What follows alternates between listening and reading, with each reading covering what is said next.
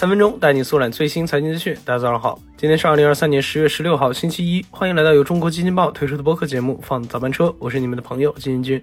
首先，我们先来听几条快讯。风头正盛的 OpenAI 今年能进账多少钱？其创始人兼 CEO 奥特曼的最新推文间接给出了回答。OpenAI 现在每月营收已经超过了一亿美元，折合人民币约七亿元。据悉，其营收来源主要是靠 ChatGPT Plus 以及微软的 Azure OpenAI 业务带来的爆发式增长。十月十五日，免税龙头中国中免发布公告，公司董事长、法人李刚于二零二三年十月十四日因病逝世。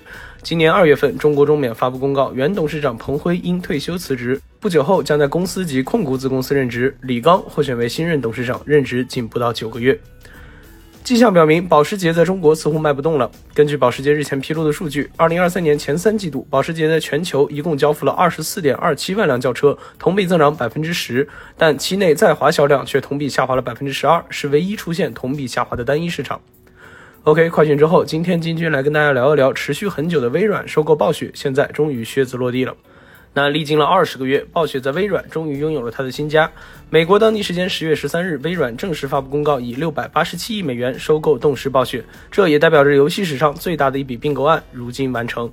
本次交易完成后，微软将成为世界收入第三高的游戏公司，仅次于腾讯和索尼。而随着动视暴雪旗下游戏加入微软阵营，后者也有望跟索尼掰掰手腕。那么，为啥这个收购会持续这么久呢？后续又会对游戏行业产生什么深远影响呢？那先说这个收购案为啥会持续二十个月？简单来说，就是因为反垄断。聚焦整个过程，微软和动视暴雪面临的主要阻碍是围绕游戏版权、主机、云游戏的反垄断竞争诉讼与调查。这其中就包括了来自美国、欧盟、英国等主要经济体中的监管机构，以及索尼、育碧、任天堂等游戏市场竞争企业。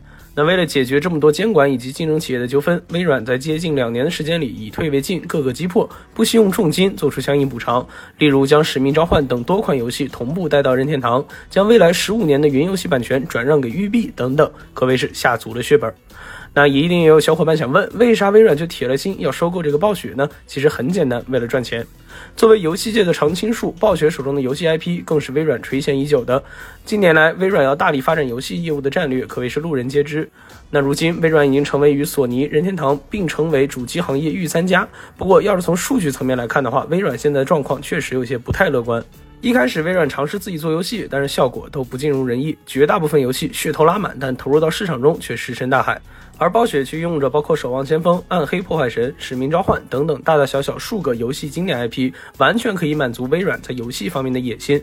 那与此同时，动视暴雪的研发能力也是在圈中拔尖的水平，能够为微软 Xbox、XGP 游戏服务提供持续供血。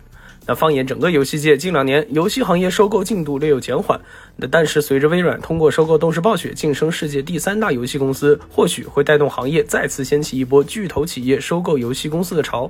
就比如说，目前有消息声称迪士尼欲收购游戏开发商 EA，那索尼、育碧等国际大厂也曾公开表达出自己的求购欲望，以应对未来的游戏行业竞争。那综合当前全球游戏行业动态，或许未来游戏市场竞争会演变成巨头割据局面，聚焦于巨头之间的。博弈，那可以想象，届时的投资并购案标的或许就不再是数十亿、百亿的级别，而是可能到了上千亿美金。